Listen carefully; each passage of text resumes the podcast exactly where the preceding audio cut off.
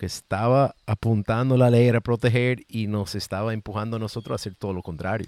Hay forma de hacer de todo, o sea, no, no estoy diciendo que es obligatorio no consumir carne para ser eh, sostenible.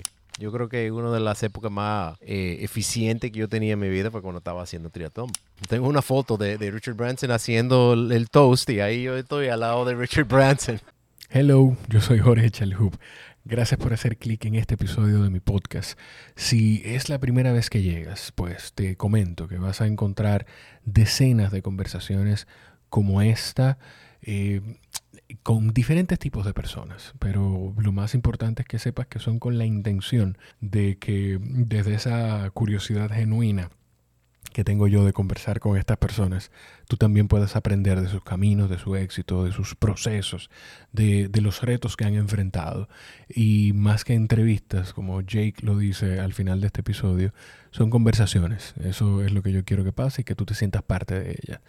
Y hoy converso con el vicepresidente de la fundación de Grupo Punta Cana, el presidente de EcoRD, Jake Keel.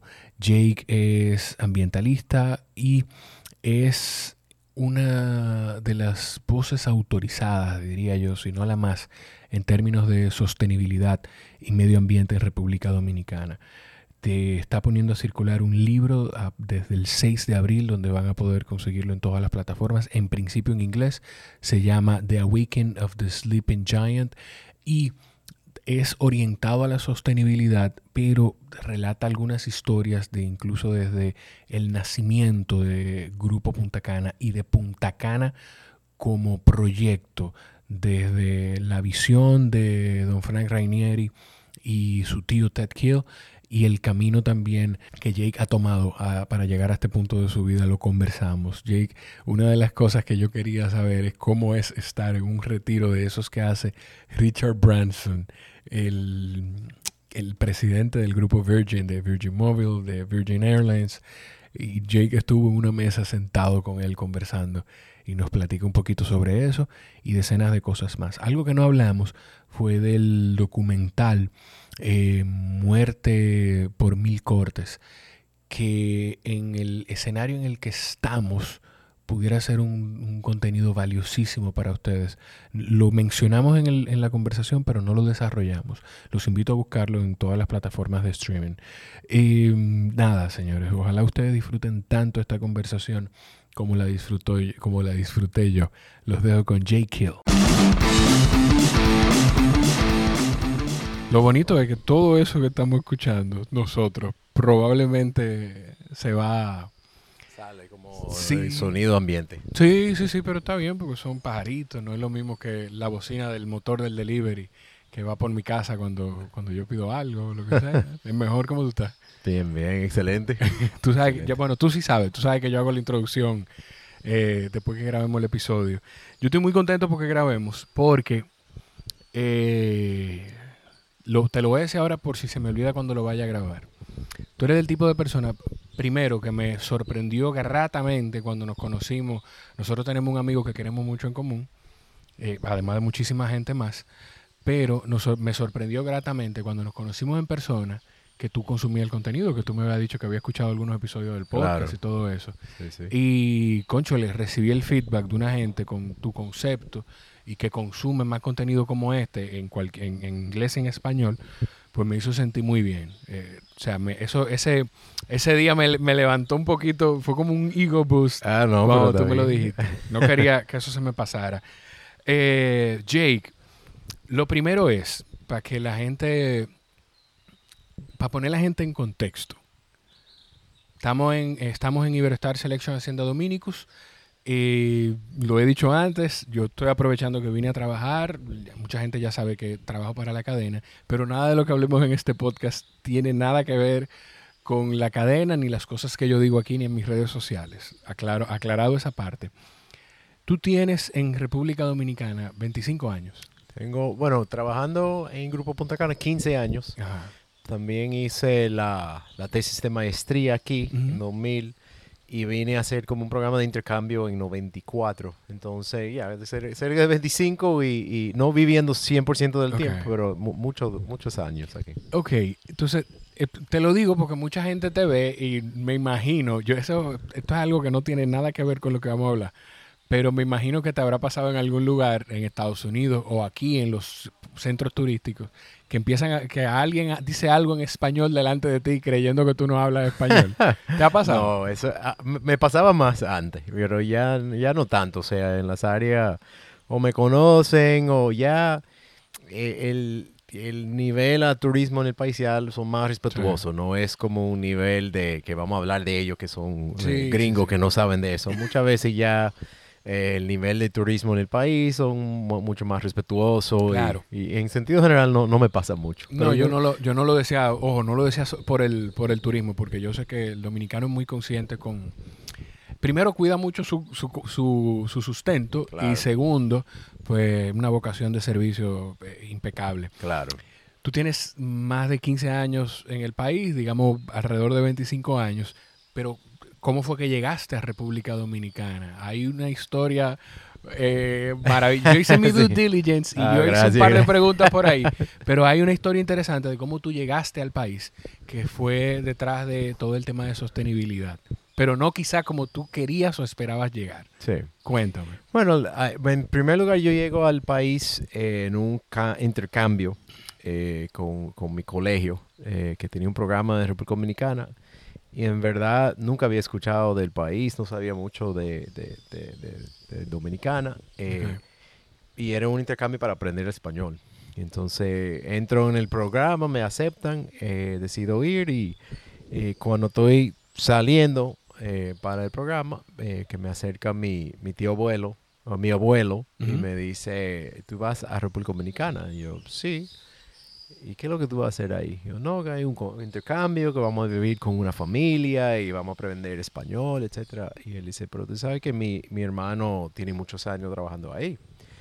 Fue mi tío abuelo Ted Gill que era uno de los fundadores de, Punta Cana. Sí. comenzó todo un proyecto de inversión en Punta Cana en los años 60, pero fue, pura coincidencia. O sea, ya yo estaba eh, preparado para ir a, otro programa. Entonces fue ahí que comencé a ver que eh, quizá no era simplemente una visita de intercambio de un año, pero posiblemente había algo, algo más ahí. Que yo voy a, vamos a hablar de todo ese desarrollo, pero hay algo que me, que me, llama la atención de todas las cosas que han ido pasando en tu vida.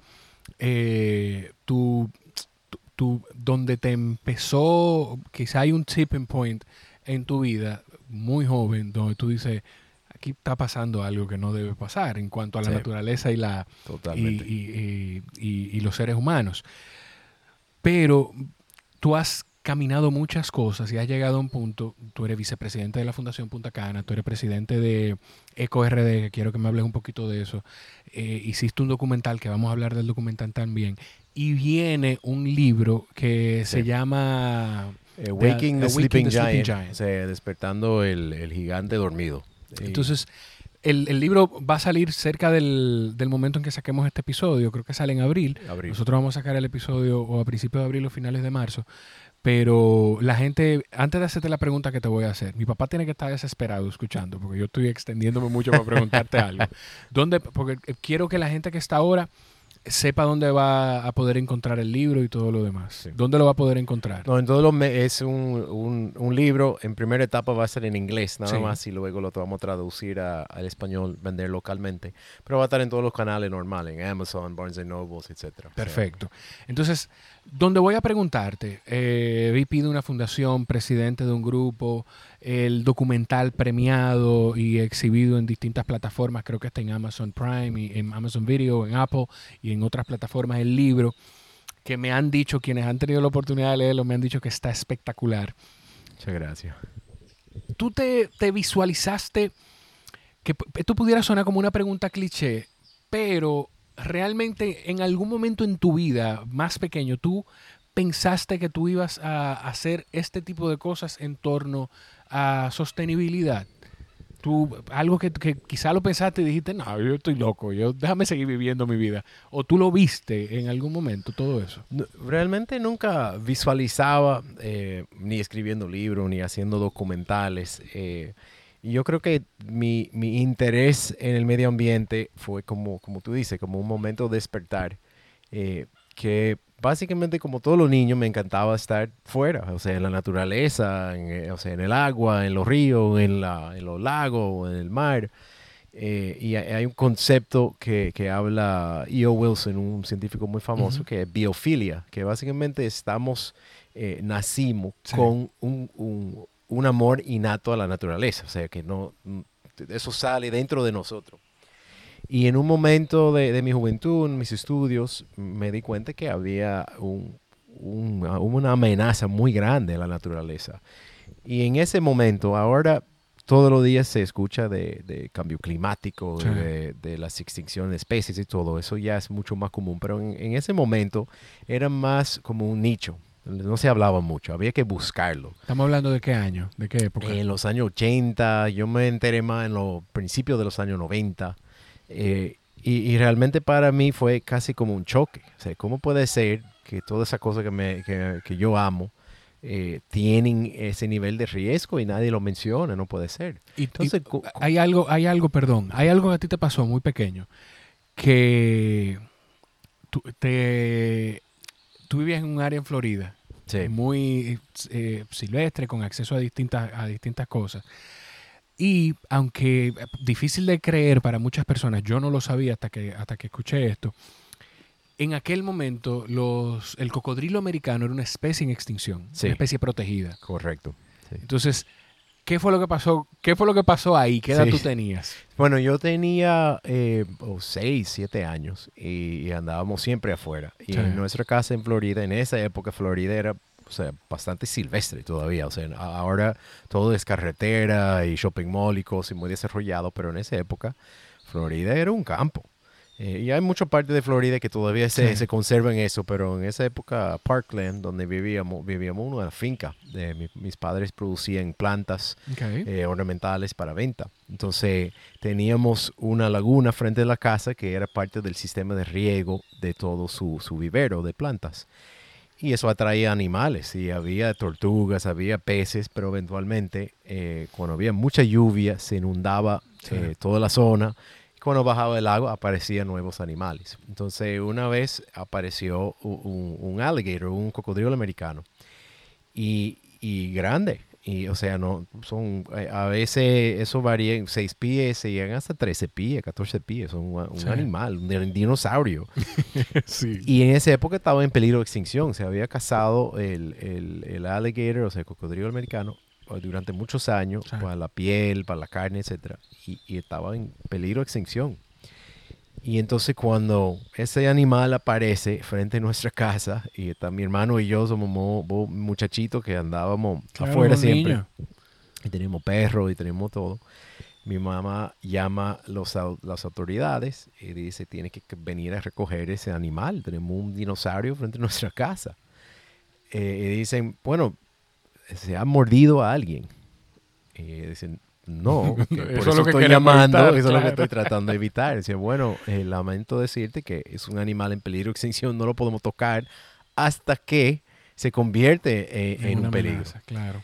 Eh, entonces ella llama al vecino, entonces sabes, en esa época en Florida todo el mundo tenía sus armas, su, pistola, su shotgun, y, le dan para abajo al animal, lo matan.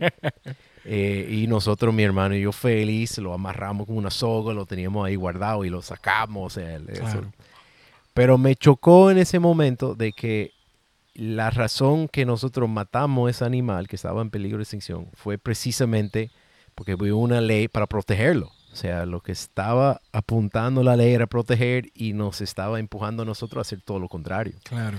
Y eso fue una contradicción que me chocó en ese momento y me sigue chocando. Por eso eh, es muy importante como cuestionar mucho las políticas ambientales, la política que implementamos, para asegurar que realmente tienen el efecto que queremos tener. Eso te iba a decir, que si nosotros no, no somos conscientes de, cómo funciona la ley, cómo se, y, y si es práctica o si es funcional o no, no nada más que proteja, porque esa debe ser, el, espíritu debe ser de protección, pero tiene que ser una protección que no lleve tampoco a que el ser humano tenga que protegerse acabando con el animal. o sea, eso da cuenta de, de, la forma a veces en la que, en la que, en la que funcionamos, porque quizás si, la, si esa persona, esa autoridad eh, o, esa persona que contestó el teléfono donde tu mamá llamó, dice, conchole, pero déjeme ver lo que podemos hacer. Y, y it goes uh, the extra mile. Claro. Quizá eso ni siquiera pasa. Sí. Es un tema de, cuestionar las cosas también. Sí, yo creo que eh, eh, es uno de las, los grandes eh, conflictos que hay entre la naturaleza y el desarrollo humano. O sea, nosotros cada día estamos más cerca de la naturaleza, lo estamos impactando más. Entonces tenemos que buscar forma flexible de, de, llegar a tener un balance, ¿no? Eh, en esa época, o sea, la, eh, realmente la ley que protegía al American Alligator eh, funcionó. O sea, ya no está en peligro de extinción. Es uno de los grandes casos de éxito. O sea, realmente eso ya está súper abundante en Estados Unidos. Casi una molestia, una plaga en cierto sitio y, y, realmente ya funcionó la ley. De hecho, hay, hay lugares, quizá voy a hacer un disparate, ya quienes escuchan saben, fact check me en esto. Pero hay lugares en, ¿cómo se llama? En The Everglades, que creo, no sé si es el alligator o si es otra especie, que la cocinan. O sea, y la gente que va a las Ah, sí, la carne de... la, carne sí, sí, hasta eso. En Luisiana, en Florida, o sea, hacen jerky, hacen eh, eh, salchicha, hacen muchas cosas con, carne de, de alligator. Sí, sí, sí. Y ya está regulado, ya tienen fincas donde lo producen exclusivamente para uso comercial. Se, se, se utiliza de la piel. Es un animal que reproduce bastante rápido. Entonces, realmente un buen manejo permite que existe en la naturaleza y también se puede tener eh, algunas de las comercializaciones que Tú sabes que, hay un... Hay, mucho tema con eso, hay mucha resistencia, hay gente eh, que comprende, hay diferentes puntos de vista para no, para no tomar un, lado u otro. Eh, nosotros consumimos, creo que consumimos un podcast que es de Joe Rogan Podcast, tenía mucho que no hacía referencia de él en este. Y él habla de los, de los wild, wild hawks, creo, o, una especie, que hay una zona en Estados Unidos que tienen que cazarlas porque llegaron a convertirse en una plaga. O sea, que acaban con, animales domésticos, con las casas de las personas. Y ya hay un tema de que hay que cazarlos por eso. Entonces, pero entra también un tema de protección ambiental, de si eso, es, si eso está bien, si no.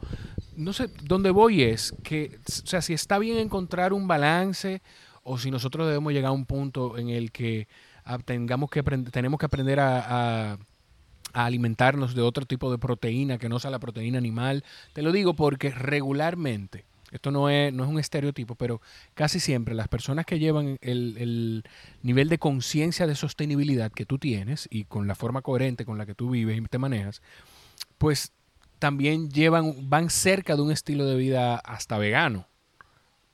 Sí, yo creo que eso depende mucho, depende del estilo de vida de uno. Eh, yo creo que hay muchos ejemplos. El Joe Rogan, él tiene eh, otro podcast ahí que se llama El Meat Eater, que es un, grupo que representa una comunidad de cazadores y pescadores, eh, pero respetuosos, que conocen muy bien eh, la naturaleza, estudian los animales, lo cazan de una forma respetuosa, lo consumen ellos mismos, eh, respetan la ley, influyen en tener leyes coherentes. Entonces hay, hay forma de hacer de todo. O sea, no, no estoy diciendo que es obligatorio no consumir carne para ser sostenible. Eh, pero sí creo que las leyes eh, hay, que, hay que adaptarlo a realidades locales. Y eso quizá el aprendizaje más importante que yo he tenido en toda mi carrera y lo que hablamos mucho, en lo que yo hablo mucho en el libro, es eh, que la sustentabilidad es un acto con sentido global, pero son acciones locales. O sea, hay que aplicar soluciones a nivel local, porque cada situación es un mundo. Hay eh, acciones que tomamos en Punta Cana que quizás no tiene sentido en Valladolid o no funcionan igual y hay que adaptar esa realidad a, una comunidad local. Entonces imagínate a un nivel eh, de un país eh, tan grande y diverso como Estados Unidos o como República Dominicana. Entonces hay que tener cierta flexibilidad y la sustentabilidad yo creo que es parte del concepto y eso es lo que me ha traído a sustentabilidad es que es un un ejercicio en creatividad, en buscar soluciones que funcionan, que son flexibles, eh, que tomen en cuenta diferentes puntos de vista, no eh, obligan a ser todos igual, o sea, no tenemos que ser todos eh, ambientalistas hardcore, sino queremos tener esos animales, entonces tenemos que buscar una forma de tenerlo. Tenemos, queremos tener agua potable, queremos no vivir eh, rodeado de basura. ¿Cómo lo vamos a lograr? Entonces es buscar soluciones a nivel local, pero tener un impacto mucho más global. Tú hablas mucho de eso y no sé si, si el libro también va de eso. Eh, estamos hablando de The Awakening of the Sleeping Giant, que va a estar disponible en todas las plataformas de, de venta de libros como Amazon. Eh, me imagino que localmente lo tendrás en alguna librería cuando se traduzca a español. Y tú hablas mucho de, que aunque hay que tener una visión macro, de, global, grande, pero de saber, y esto también pudiera sonar la cliché a mucha gente, de que hay que empezar a buscar cómo impactar.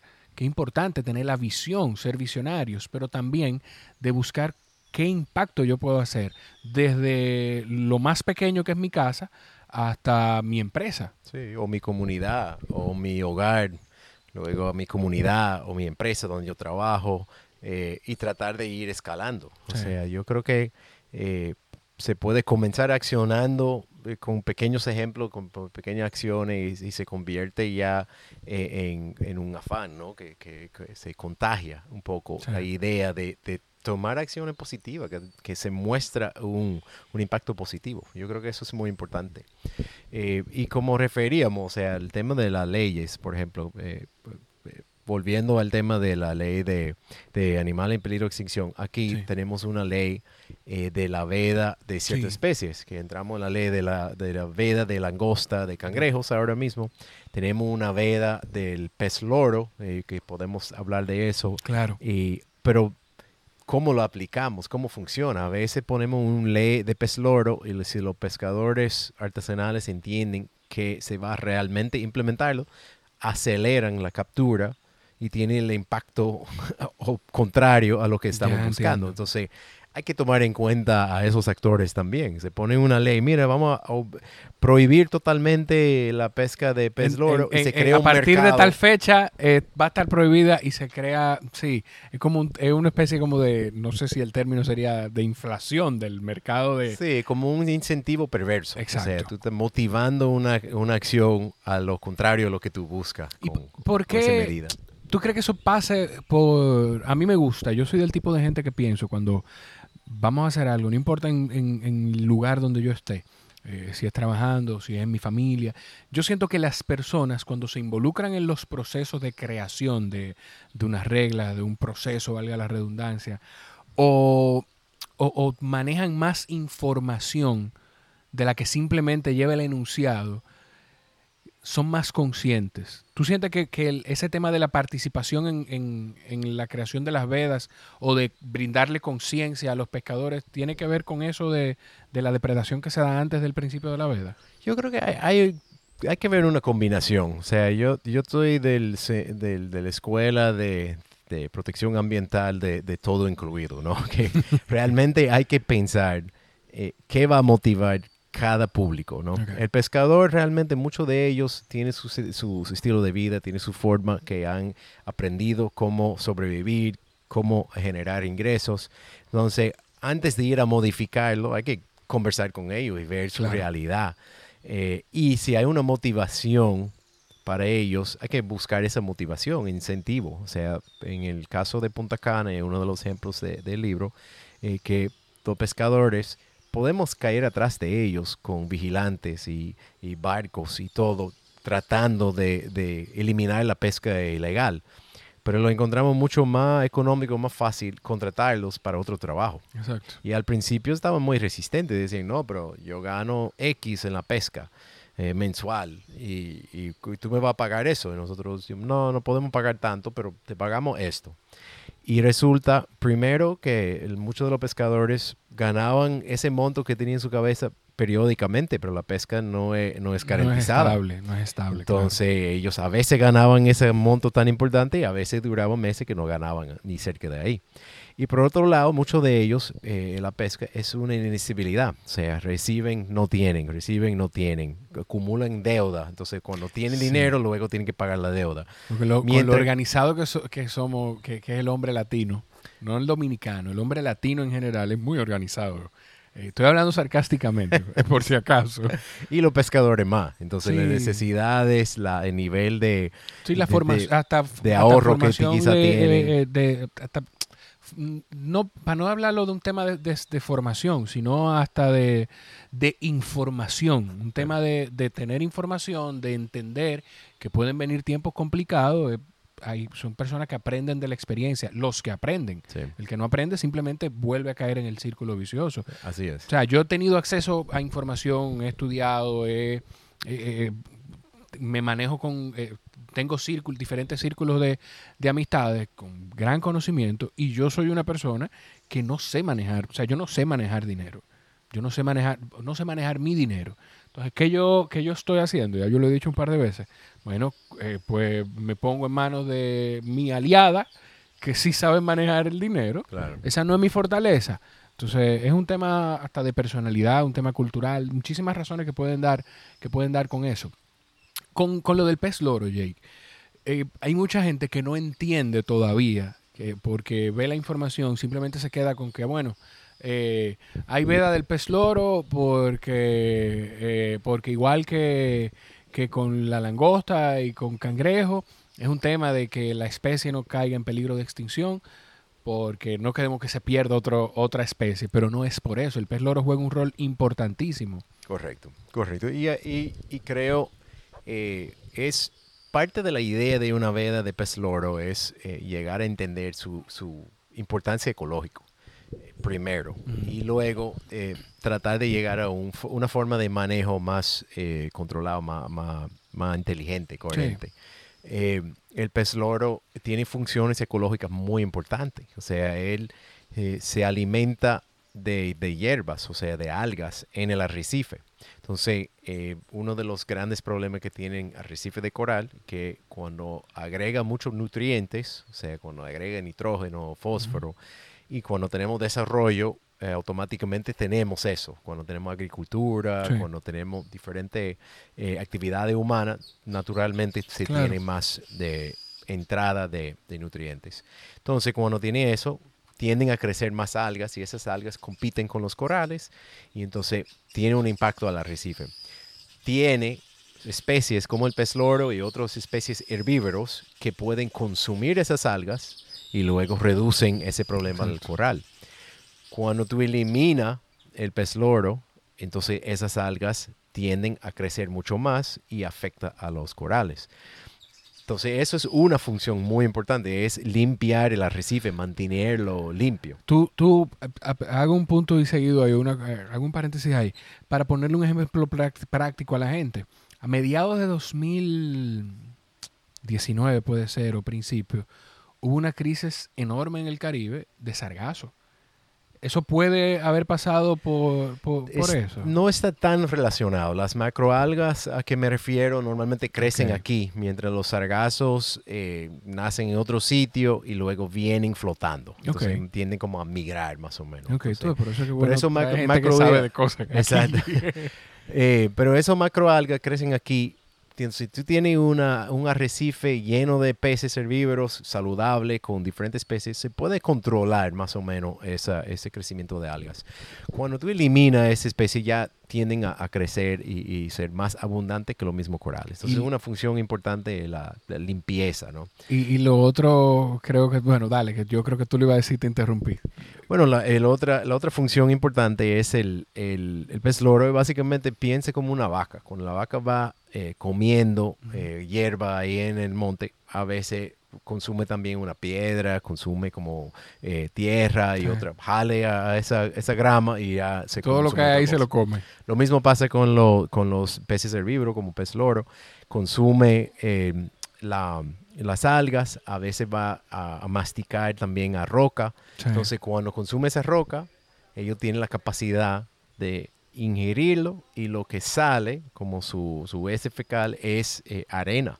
Entonces, una, un pez loro tiene capacidad de producir arena blanca, o sea, en cantidades muy grandes. O sea, un pez loro adulto durante su vida útil puede producir hasta 200 eh, libras de, de, arena al año. Entonces, esos y tiene una, un arrecife lleno de esas especies, entonces ya comienza a tener más, más arena, entonces es una función importante.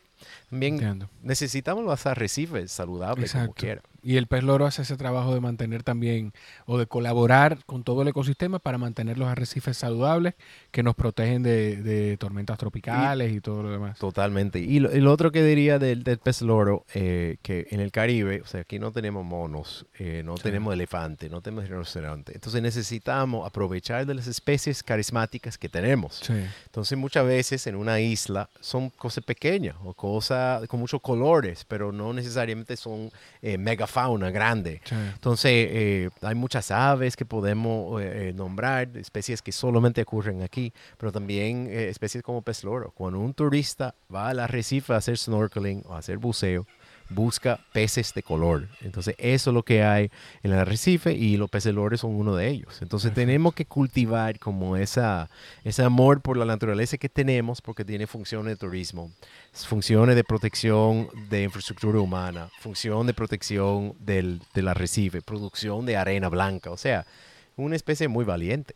Tú voy a, hacer, voy a salir un poquito de la sostenibilidad porque hay algo que yo no, no quiero que se me quede tampoco dentro de las cosas que me dijeron de mi due diligence, yo no sé si es eh, para Richard Branson es el fundador de Virgin Mobile. Eh, de Virgin Mobile y de Virgin Airlines, de todo el grupo, ¿verdad? todo el grupo Virgin, ajá. Que hay una historia muy interesante de cómo él empezó Virgin Airlines, que se quedaron varados en un aeropuerto y él tuvo la visión de decir, ah, pero nos quedamos y hay un grupo de gente. Pues, ¿cuánto cuesta el, el avión privado, el charter? Ok, le voy a vender los tickets y así, esa fue, creo que fue así que empezó. Yo no recuerdo si fue a ti, que lo que me dijeron, si fue a ti o a un amigo tuyo que invitaron a uno de esos retiros que hace Richard Branson. ¿Fue a ti? Sí, nosotros participamos. Por favor. Él hizo varias conferencias. Él eh, tiene eh, un afán muy grande para el mar. Eh, él hace muchos años compró una isla en las Islas Vírgenes de Británicos.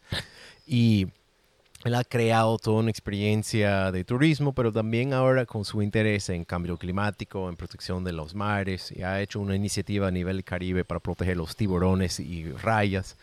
Eh, él hacía conferencias. Entonces a, Grupo Punta Cana, a, mi jefe, a Don Frank y a mí, nos invitaron a, a a ir a participar en una conferencia en que invitaron todos los jefes de Estado del Caribe, en que se invitó muchas empresas, grupos de fundaciones, em, eh, empresarios, eh, para ver cuáles son los temas principales de la región y qué podemos hacer nosotros para enfrentarlo. ¿Cómo es eso? ¿Cómo es estar? Digo, tú lo tienes dentro de iba a decir guardando la distancia, pero yo creo que no hay que guardar ninguna distancia. Tú lo tienes eh, directamente con don Frank Rainieri, que es una de las personas visionarias que, que hizo, tuvo la visión de una de las cosas por las que más se nos reconoce globalmente. Hay mucha gente, y esto quizá los dominicanos no lo puedan creer, pero hay mucha gente fuera de República Dominicana que uno le habla de Santo Domingo o le menciona República Dominicana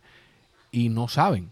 Tú, y le, tú le dices Punta Cana claro. y de inmediato, ah, pero tiene que decirme, dime Punta Cana, yo sé, claro. sí. Y Don Frank tiene esa visión. Pero ¿cómo es estar cerca de una figura de esa envergadura global, porque Don Frank aquí localmente y en otros países del Caribe, pero estamos hablando de Richard Branson, o sea, es una persona reconocida globalmente por, por ser un visionario. ¿Cómo es eso? ¿Qué, qué se vive en, en, ese tipo de experiencia? Te, doy una anécdota de esa, de esa visita con Branson antes de, de hablar de Don Frank, eh, que quedamos hablando, era un cóctel pequeño y, yo comencé a hablar de restauración de corales con Branson y en esa época, eso fue hace como 6, 7 años, todavía eso no se, se hablaba tanto. Y éramos uno de los primeros en comenzar en, restauración de, de, corales en el Caribe. Yo me topé con Branson y alguien me presenta y comencé a hablarle de los corales y entonces no, no dejan entrar ahí a cenar y yo sigo hablando con él. Me dice, siéntate ahí. Me senté al Oh, lado pero, de o sea, Branson. tú venías hablando con él desde el cóctel, llegan a cenar y él te dice, no, no, no, siéntate aquí. Entonces quedé hablando con él y estaba ahí, al otro lado de él fue la, lo que ahora es como la encargada de responsabilidad social de la compañía Tiffany, que es uno de los que están muy metidos en el tema de responsabilidad social. Ok. Y estamos los dos al lado de él y quedamos hablando con él durante toda la cena. Tengo una foto de, de Richard Branson haciendo el, el toast y ahí yo estoy al lado de Richard Branson. Entonces, y no se ve Don Frank en la foto. Y, Te iba a decir eso. Eso, dentro de todo, y, y esto habla muy bien, además de, de- de tu capacidad y, y- y de lo que han logrado en Grupo Punta Cana, hasta de Don Frank. Porque es tu jefe. O sea, es tu jefe y él no, no evitó. O sea, no, no hubo recelo, no hubo un tema de que se da. Y, y lo digo porque mucha gente le habrá pasado en algún momento o tendrá esa percepción de sus liderazgos, que si se ven en una situación así, quizá hay un recelo o hasta de provocar que tú no, que, que no pasen todas esas cosas. De siéntate aquí y que te, Jake, siéntate aquí por favor, que tenemos que hablar de algo. Para nada, simplemente para que tú no estés cerca de él. ¿Verdad? O sea, habla bien de, de Don Frank también. No sé cómo es esa experiencia trabajando con él. Bueno, yo, yo le tengo que decir que Don Frank, que se ha bregado con presidente de, de otro país, y con, con personas de mucho nivel, de, o sea, él es una persona sumamente humilde. O sea, Don Frank, tú puedes estar con él y el, y el presidente de Estados Unidos o el expresidente de Estados Unidos, Bill Clinton, o tú puedes estar con él y él hablando con un maletero del hotel como si fuera un mejor amigo. O sea, él tiene la capacidad de andar en, en todos los niveles sociales y, no le importa. O sea, él es súper cómodo eh, eh, de, en quién es, súper humilde. Y, y yo he aprendido mucho de Don Frank en el sentido de que, eh, que hay que o sea, estar con quien tú estás y, y ser tú y tratar de, de- de interactuar con la gente de una forma normal. y, Y, él, Don Frank, o sea, él eh, eh, también, mucha de la filosofía nuestra de sustentabilidad nace de, de su idea. Vamos a probar cosas y no tener miedo y vamos a intentar. Y si no funciona, cambiamos, pero tenemos que buscar soluciones. Y eso mucho de la mentalidad de él ha filtrado en toda la empresa. Yo te iba a decir eso, que hay muchas cosas, o sea, no sabía que había tanto de la visión de él dentro del tema de sostenibilidad. Sé que, sé que, que tiene esas ideas, pero dentro de todo, él ha, ha sido como, va a estar muy poético esto, pero ha sido como el viento, viento debajo de tus alas, porque de hecho creo que el, el libro tuyo está dedicado para tu tío o abuelo, Sí. Ted Kill, y para Frank Rainieri. Sí. Y sobre todo como innovadores eh, accidentales de la sustentabilidad, porque ninguno de los dos se formaban pensando que vamos a transformar el mundo a través de la sustentabilidad. Los dos han hecho contribuciones muy importantes a, la protección ambiental, al mejore de condiciones sociales en su, en su entorno, pero, pero nunca tenían como esa idea. Lo han hecho aprendiendo y intentando y ah, experimentando y porque tenían una visión positiva del mundo y querían tener un impacto positivo, pero eh, son pioneros accidentales, o sea, nu- nunca era como un tema, era básicamente vamos a solucionar ese problema y ese problema y, y ha ido como sobre la marcha realmente transformando en, en líderes en, el- en ese mundo. Tú mencionaste un científico que hablaba de biofilia. Sí. Y yo te tenía, había anotado aquí de las cosas que anoté, es que yo siento, y, y, y quizá eso le da valor, eso le da fuerza, y lo que tú me estás diciendo de Don Frank y de tu tío, yo siento que hay un, hay un tema instintivo en el ser humano hacia la naturaleza y hacia protegerlo y hacia la economía sostenible, más que de depredadores. Yo creo que hay un tema instintivo hacia eso. Mira por qué lo pensé, para que no tiene nada que ver con esto. Pero el otro día, eh, mi abuela, yo, o sea, no sé, las abuelas americanas serán igual que las abuelas dominicanas, que si tú vas a su casa, pues probablemente vas a salir con algo de comida de la que ella ha hecho para llevarte para tu casa. Y mi abuela nos manda la comida, y eso es algo que yo recuerdo desde pequeño, en envases de helado. En, ella, si había un frasco de cristal, lo guardaba y utilizaba eso mismo para mandar una bichuela riquísima que hace. Y eso es instinto. O sea, a mi abuela nadie le ha hablado de, de economía circular, ni mucho menos. Ella no sabe probablemente qué es eso. Eso es instinto. No.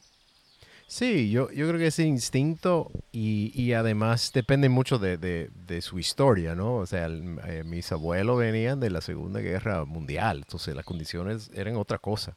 Sí. Ahora el mundo vivimos en que todo es muy cómodo, todo es muy, muy barato, eh, muy fácil de consumir y desechar, consumir y desechar. Y yo creo que esa, esa línea de esa época de escasez eh, nos, nos da muchas lesiones. Debemos coger algunos de esos aprendizajes porque eventualmente eh, estamos aprendiendo que no se puede llegar a simplemente desechar todo. O sea, el costo es muy alto, pero el costo es diferente. O sea, el, el, lo que yo consumo aquí quizá no me costó mucho para, claro. para comprarlo, pero cuando se contamina el agua y luego el costo de agua sube, la disponibilidad y calidad de agua es más difícil, entonces ahí que el costo se refleja. Eso en los términos ambientales se llama externalidades, que es básicamente no se refleja el costo real de las cosas uh -huh.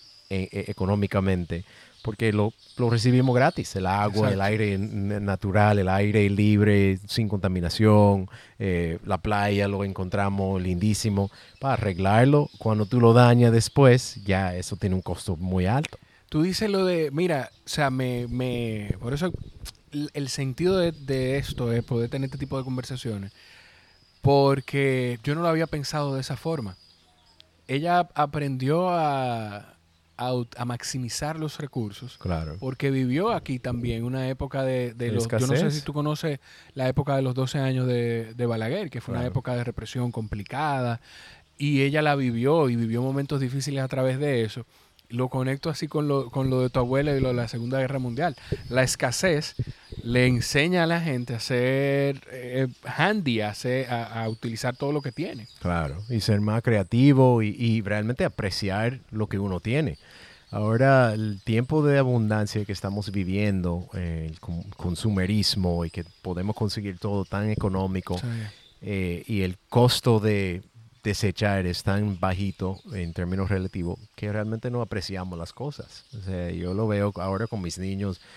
Tenemos una cantidad de juguetes y, y es constante la llegada de, de, juguetes. Vienen de todos lados y sí. muchos son reciclados, son de otra persona de reuso o, o que lo donan o lo que sea. Eh, y hay un, un, flujo de esos juguetes entre todos los niños de la misma edad, tú, lo, tú lo sabes. Sí, sí, sí, sí, sí. Pero de otra forma, eh, o sea, quizás si no tuviera tantas cosas, el niño se, se analiza más a Tiene uno de los tiempo. juguetes. Claro. el día a día ve muchísimas cosas diferentes y entonces, y a veces quizás apreciaría más si tuvieran menos. Tú... Y lo mismo, yo encuentro mucho, yo lo observo y tú no puedes comprar eh, mil cosas nuevas para el niño mío, pero el, el carajito está tan feliz jugando con la gravilla frente a la casa, o sea, o, o, una hoja, o viendo el, o sea, el patio caminando conmigo, o sea, a él no le importa que eh, el color, el plástico, lo que sea, Exacto. lo que quiere ver cosas nuevas. Y a mí me pasa con el mío que él tiene un juego de que son como siete vasos. Se ponen uno arriba del otro, forman un, un, una, una, especie de pirámide o una, un, una torre y se ponen uno dentro del otro. Y él, el juego más favorito de él, él tiene decenas de cosas y el juego favorito de él es llevar esos siete vasos, organizarlos en el balcón en orden de mayor a menor, de menor a mayor, no sé cómo él lo está viendo, y moverlo de ahí, llevarlo de nuevo a la sala y después volver allá. Eso es lo único que él hace. Claro. Eso, eso lo disfruta. Claro. Y mira, de verdad que, conchale, qué bueno poder tener conversaciones de este tipo, Jake. Gracias. El, Dios mío, te iba a, con eso mismo del... Bueno, que, quería del, mencionarte, sí, claro. mientras tú, tú, piensas en eso, que eh, parte, y, y siendo estando aquí en, en Iberostar, eh, que de, de, parte de nuestro en, en, grupo, mucho del libro se trata de eso, de que primero, ¿qué pueden hacer las empresas? Sí. Eh, y Y no es simplemente hacer un, listado de check, o sea, ok, ya eh, arreglamos esto, el otro, bla, bla, ya tenemos certificación. O sea, eso no inspira a nadie. O sea, por eso yo eh, nunca he estado muy, muy conforme simplemente con certificar. Yo no tengo nada en contra de las certificaciones ambientales, hoteles, etcétera pero nadie se inspira por un, por, un sello. O sea, lo que se inspira por las historias, por la razón de que, por qué se hizo y por la innovación, por creatividad. Entonces, compañía como, como la nuestra, como Grupo Punta Cana, realmente eh, la sustentabilidad ha sido como parte del nacimiento de la empresa. Y es algo que hemos encontrado que tenemos una capacidad de lograr cambios que quizá no tiene una fundación o no tiene una comunidad solo o no tiene el gobierno local o quizá ni el gobierno eh, eh, central.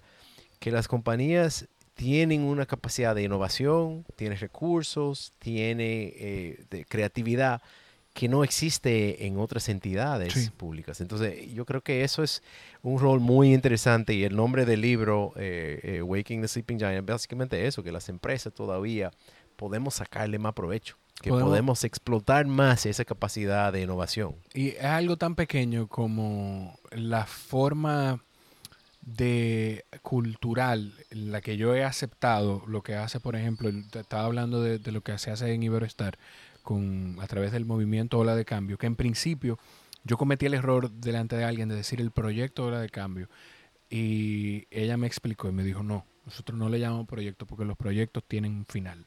Esto no tiene un final. Esto es la iniciativa, el movimiento. Y hay cosas que me han motivado. Primero, yo he aprendido un mundo de los arrecifes de coral con el laboratorio, con el vivero. Eh, me ha dado hasta curiosidad de hacer, de hacer el proceso de buceo para, para conocer el vivero de cerca alguna vez. Eh, el tema de la eliminación de plásticos de un solo uso. El, la conciencia de, de, la, de de los procesos de pesca responsable. Y todo eso me va eh, habilitando, me va preparando a mí, me va llevando a mí con una idea de que yo llego a casa y yo, si antes venía en, de Santo Domingo a Valladolid o a Punta Cana y me tomaba tres, cuatro botellas de agua, yo salgo con mi botella reutilizable de mi casa y si tomo mucha agua, pues me llevo dos. Me llevo dos botellas y me la tomo en el camino y no compro el plástico. Y en casa he empezado a, o más bien quiero empezar a separar las cosas para hacer el hábito con mi hijo de llevarlo a los puntos de reciclaje. De, o sea, en las empresas cuando hacen el cambio cultural, no nada más de las certificaciones como tú dices, cuando se hace un cambio cultural, los colaboradores se llevan eso a los hogares y entonces el impacto que se hace en la familia, se hace en la comunidad, se hacen otros miembros de la familia que viven en otras comunidades. es un efecto dominó. Claro, y, es también para las empresas, eh, se ve de dos formas. Uno es nuestra imagen proyectando hacia el exterior, que, realmente somos responsables, creemos en eso, estamos haciendo eso. Pero el otro impacto es eh, mantener eh, los empleados y el ejecutivo valorado. O sea, eh, si los colaboradores se sienten parte de algo, de un movimiento, y no simplemente que están ahí ganando un salario, un sueldo, ya eso es otra cosa. Y si tú mantienes tu personal tan más fiel a ti, se trabajan más hacia tus propósitos y eso crea un ambiente mucho más productivo y más competitivo hacia el externo.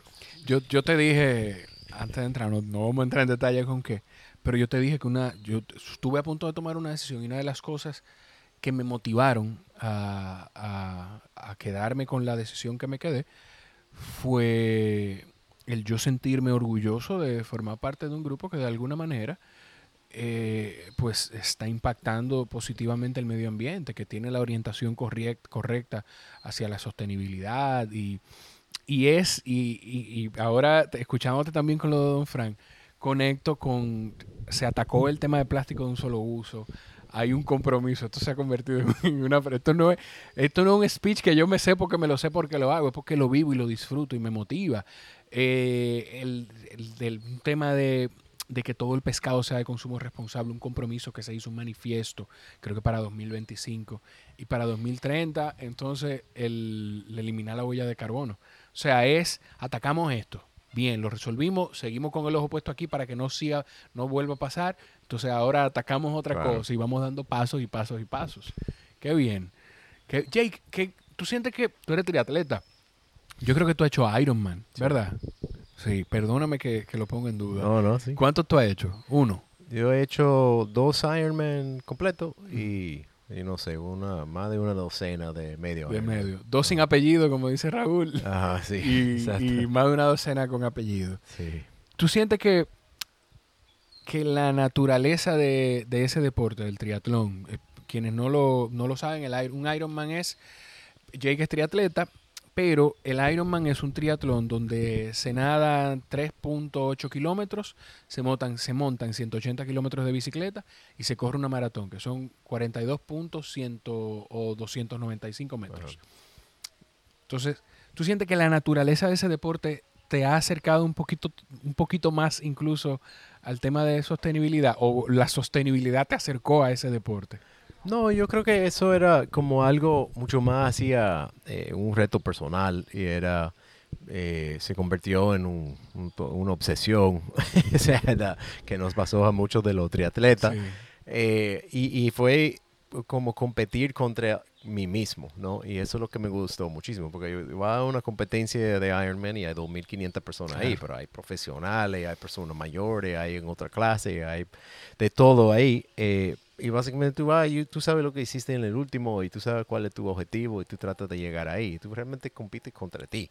Y eso es eh, eh, algo súper interesante. Yo siempre jugaba deporte de equipo, eh, que es otra mentalidad. Y entonces es como yo puedo tener un desempeño para mejorar el desempeño del otro. Y eso es el trabajo en equipo y cómo funcionamos como un grupo de, de partes funcionando como uno. Eh, y es diferente en triatlón. Es, yo tengo que ver la forma en que yo mismo puedo controlar todos los elementos que puedo controlar para tener el mejor desempeño. Y tú sabes que yo, yo, creo que, que, en triatlón, como quiera que sea, hay, una, hay un trabajo de equipo, pero solamente ejecutas tú. Oye, ¿con qué, ¿a qué me refiero? Eh, Raúl, yo creo que, que tu coach también en la esquina del sofá. Y eso es parte de tu equipo. Pero también está tu esposa que es parte de tu equipo, porque yo recuerdo, no sé si fue en, en Miami en Olla o en otra carrera, eh, recuerdo verla con el coche esperándote en una de las metas. Eso es la meta que yo la vi, pero quién sabe las otras y las cosas, los acuerdos a los que hay que llegar para tú poder pasar por un entrenamiento. O sea que también hay como una mentalidad de equipo, aunque sea uno solo que ejecute al final. Sí, totalmente. O sea, hay los que te permiten, te aportan y te ah, lo, ayudan a los logros. Eh, pero en el, al final, en la misma competencia, eres tú. Y si tú hiciste la tarea, eh, tienes mayor probabilidad de que, que va a lograr lo que quería lograr. Tú sabes que también con lo de la cantidad diversa de personas y personalidades que uno se encuentra antes de salir al agua en un triatlón, en mi caso, yo no he hecho ni Ironman, ni medio Ironman, ni nada, le da contexto a la importancia de cómo los seres humanos nos tratamos cuando conocemos la historia detrás de alguien. ¿En qué sentido? Si yo no te conozco, te veo caminando por ahí, puedo juzgarte, que lamentablemente ese es el ser humano, te juzgo, pienso cualquier cosa de ti, pero cuando nos paramos y te veo junto conmigo en una línea de inicio de un evento como ese, lo único que quiero es apoyarte y quiero que tú termines conmigo, porque yo sé todo lo que tú pasaste para poder estar en el inicio de esa línea de, salida. Sí, es un deporte lindísimo. A mí me encantó eh, la época en que estaba muy metido en, triatlón. Era como, es un deporte muy retador. Eh, te ayuda también en el trabajo, o sea, eficientizar. Yo creo que una de las épocas más eh, eficientes que yo tenía en mi vida fue cuando estaba haciendo triatlón, porque consume tiempo. Entonces, para tú lograr tener el trabajo y hacer eh, todo lo que tiene que hacer en tu vida normal, eh, a hacer triatlón y entrenar para triatlón, hay que estar eficiente, hay que programar, hay que planificar, hay que saber dónde está todo. O sea, es un ejercicio interesante. Sí, yo creo que disciplina. Hay, un, hay algún estudio, yo lo voy a buscar para tenerlo, tener la fuente fresca, que dice que la gente que hace deportes de resistencia, triatlón esencialmente también, pues es más atractiva para algunos headhunters y para alguna gente de reclutamiento, porque son personas regularmente que tienen un nivel de organización que lo que tú tienes que encontrar la forma de que esa organización y esa eficacia puedan llevarla al, lugar de trabajo. Por eso mismo que tú dices, son muchísimas cosas que hacer.